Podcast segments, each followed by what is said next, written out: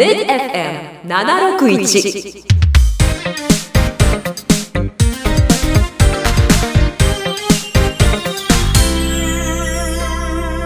パラチャンネル。この番組はキャリアートの提供でお送りします。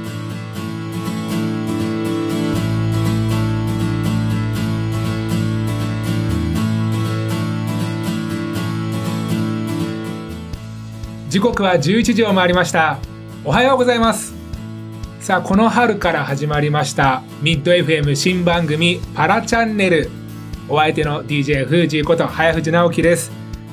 前回はコロナウイルスの影響で、まあ、僕スタジオには僕一人のみであとはリモートの出演となっていたんですが今日はね無事2人でそしてあのテンション上がってます。ミッド FM 今日で5回目ですか。5回目の放送にして初のメインスタジオ審査会スタジオからお送りしています。中塚さんおはようございます、はい、おはようございます。1か月ぶりのスタジオ。そうですね。はい。ただいま帰りました。待っていましたよ。お帰りなさい、はい。ありがとうございます。ようやく来ましたね、このスカイスタジオ。そうですね、ここも、はい、初めてなので、嬉しいですね。テンション上げてまいりたいなと。はい、そして前回はね、ゲストの方を招いて、リモートでインタビューをさせていただいたんですけども、今回も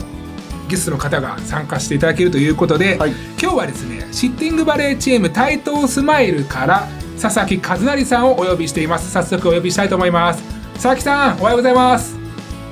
おはようございます。よろしくお願いします。よろしくお願いします。よろしくお願いします。えまず早速なんですけど佐々木さんの簡単な自己紹介していただいていいですか？はい、えー、佐々木和成と言います、えー、今はですねプラスハンディキャップという団体を運営しながら、えー、シッティングバレーボールチームの台東スマイルというチームで、えー、シッティングバレーボールという競技をやらせていただいています。よろしくお願いします。シッティングバレーボールなんですけどちょっと僕も実はちょっと事前情報を入れる前までちょっと見たこともなく、うん、あんまりちょっと聞いたことがない競技なんですよ。なんでちょっと佐々木さんの方でシッティングバレーについて簡単でいいので説明していただいてもいいですかね？はい、わかりました。えー、シッティングバレーボールというのは、えー、要はシッティング、座っている状態のままやるバレーボールという意味で、えー、本当に体育館の上に実際に座ってやるバレーボールのことをシッティングバレーボールと言います。でよく座ったままやるというと、こう車椅子に乗った状態でやるんですかというような話もあるんですけど、本当にあの体育館の上に地べたに座って、えー、バレーボールをやるということになる。で、実際には、えー、本当にバレーボールと同じ6人制のバレーで、えー、座ったままなので、ネットの高さが男子だと1メーター15センチという高さなんですけど、えー、そのネットを挟んでバレーボールと同じルールでやり合うのがシッティングバレーボールです。佐々木さんの競技歴でいうと何年ぐらいになるんですか？そうですね、今年で7年目になります。何かそのシッティングバレーは、もともとバレーをやられてたとかなんですか？あの、もともとはずっと水泳をやっていまして、あの、社会人になるタイミングで水泳をやめたんですけど、あの、本音を言うと、ちょっと体が太ってきて何かスポーツしなきゃいけないなっていうようなタイミングで、まあ、せっかくだったらチームスポーツを一回やってみたいなと思って出会ったのがシッティングバレーボールです。なんか出会うきっかけみたいなのってあったんですか？出会うきっかけ、あのー、僕自身生まれつき両足が不自由で、まあ、義足を履いて生活をしているんですけれども、あのー、義足を履いたそれこそアスリートがやれるスポーツって何かあるのかなというふうに思ってそれこそ Google で検索をすると、えー、シッティングバレーボールが出てきて他にもあのアンプティサッカーという義足の人がいるサッカーとかもあったんですけど、えー、僕の中で相性が良かったのがシッティングバレーボールだったので、えー、そのままやり始めました。実態今ってシッティングバレーの、えーと、世界だと競技人口って日本だとどれぐらいなんですかね？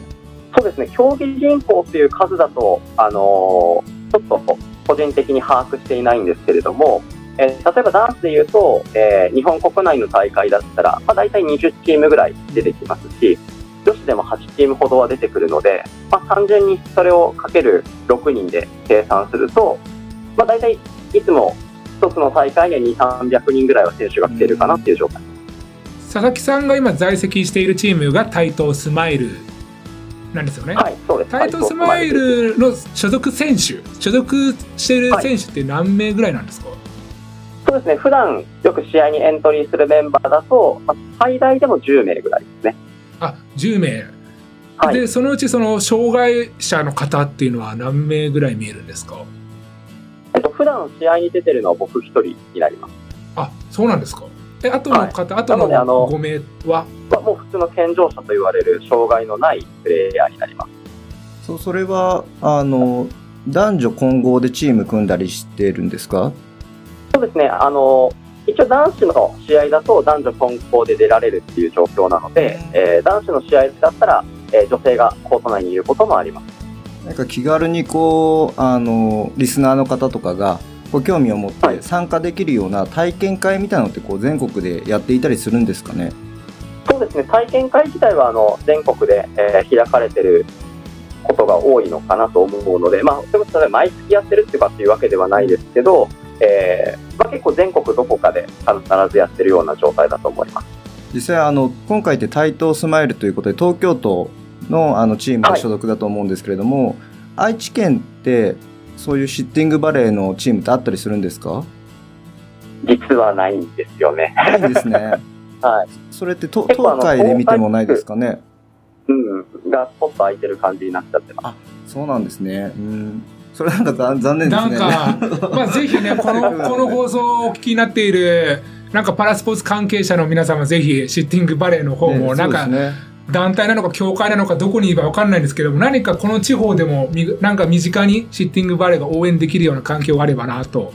あの今競技歴7年ということだったんですけど、はい。その7年間やってきたシッティングバレー佐々木さんが感じる魅力を何か教えていただけませんか？そうですね。あのーパラリンピックの種目でもあるので、実際にはそのシッティングバレーボールってパラスポーツって言われるジャンルの中には入るんですけど、あのー先ほど僕も言った通り、普段は僕一人が障害者として試合に出てるような状況なので、その障害者も健常者も関係なく、全員が座ったままやるっていう、その、平等に戦えるっていうところがシッティングバレーの一つの魅力かなと思います。何か今後のチームとしてまた佐々木さん個人としての目標などあればぜひ教えてくださいチームとしては、あのー今本当に日本一が狙えるような位置までやっとチームが強くなってきてるので、えーまあ、大きく全国の大会って1年間で3回あるんですけど、その3冠制覇っていうところが僕らのチームの目標かなと今添えています。で個人的には、えーちょっと1年先送りになってしまってはいるんですけれども、えーパラリンピックの出場を目指して日々練習しているところでもあるので、えそういったところで活躍したいなと思います。何か今回この放送を聞いてシッティングバレーについて興味あるなんか僕も私もやってみたいなと思った方って例えばシッティングバレーについての問い合わせとかって台東スマイルとかの情報先ってあったりしますかね？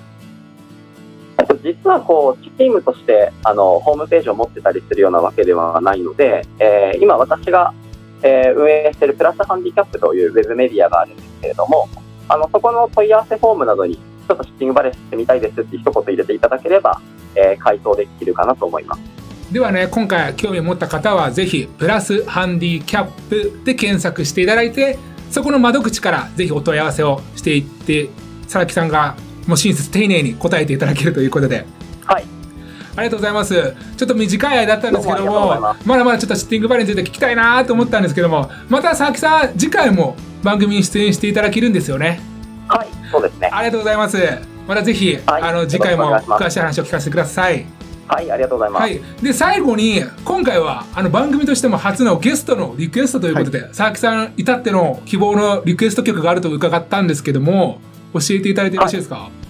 えー普段あの試合前とかちょっと練習前によく聴く曲でクーラーシェイカーというバンドの「ハッシュという曲をお願いします。わかりました。では、えーここでクーラーシェイカーの発祥をおかけしながら、ここで佐々木さんとお別れしたいと思います。佐々木さん、今日はありがとうございました。ありがとうございました。今日はありがとうございました。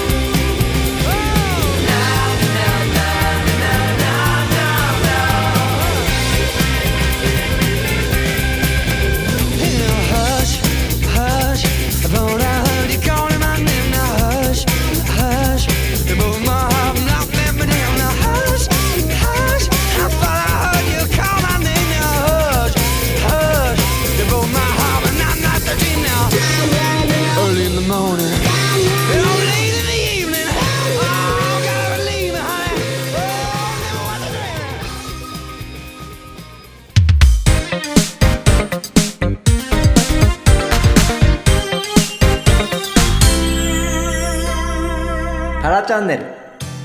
春から始まりましたミッド FM 新番組パラチャンネル。今日はシッティングバレーチームのタイトスマイルから佐々木さんをお招きして、まあ、リモートでつないでえーインタビューをさせていただきました。シッティングバレーなんかはい。結構初めて知る情報がたくさんあってすごい興味がありますね。そうですね。なかなかまだ触れる機会があまりない競技だと思うので、はい、でやっぱりこう20チーム国内におよそ,、およそ20チームあるだろうと言われてるチームなんだけど東海地方にはまだないということそうですね。ちょっと残念ですね。残念でもありますし、でも多分プレイヤーというか選手でやりたいという人絶対いると思うんです。いると思いますね、なんかあのブラインドサッカーの時もそうでしたけどなかなかやっぱり東海地方っていうのはそういったスポーツのところ、まあ、取り組みが浅いんですかねどうなんですかね？なんかやりたいと思っている方々がその目がいつかうん。こうなんか実を結んでね,、そうですね。この地方でも何かしらそのシッティングバレーうん。の活動ができるようになれば、そうですね。もっと活発になって盛り上がるんじゃないかなと思ってます。まあ、そして今お話の中であの前半のはい。佐々木さんのお話の中でもう一つえー一般社団法人プラスハンディキャップの話題が出ましたよね。はいあのプラスハンディキャップ僕もあの少しあの知識というかは知ってるんですけれどもその生きづらさというものを、はい、障害者の方々あ、まあ、含めてですねの生きづらさというものをテーマにしたウェブメディアを運営されているので、はい、かなり面白い取り組みをしているので、はい、次回ぜひそこのところは深く聞いてみたいなと思ってますね。そうですね、はいぜひ、えー次回また佐々木さんにははい出演していただけるということですので、ぜひ次回はそのプラスハンディキャップのうん一面の方をちょっと深くそうですね。聞いていきたはいとぜひ。思ってます。はい。さあ今日もねエンディングということで11時から15分にわたってお送りしてきました「パラチャンネル」さあこの番組なんですけどもラジオ番組だけではありません、えー YouTube あとポッドキャストでも配信しています。番組名アカウント名はどちらもラジオ番組と同じ「パラチャンネル」カタカナで「パラ」ひらがなで「チャンネル」「パラチャンネル」です、えーぜひね YouTube の方はチャンネル登録もよろしくお願いします。ぜひそちらも覗いていただいて、はい。あと「ハッシュタグパラチャンネル」でつけてつぶやいてみてください。え僕らはもちろんスタッフも目を通していますのでよろしくお願いしますさあここまでのお相手は DJ 藤井こと早藤直樹と中塚翔太でした。あ次回は6月27日にお耳にかかりましょうありがとうございましたりがとうございました。この番組はキャリアートの提供でお送りしました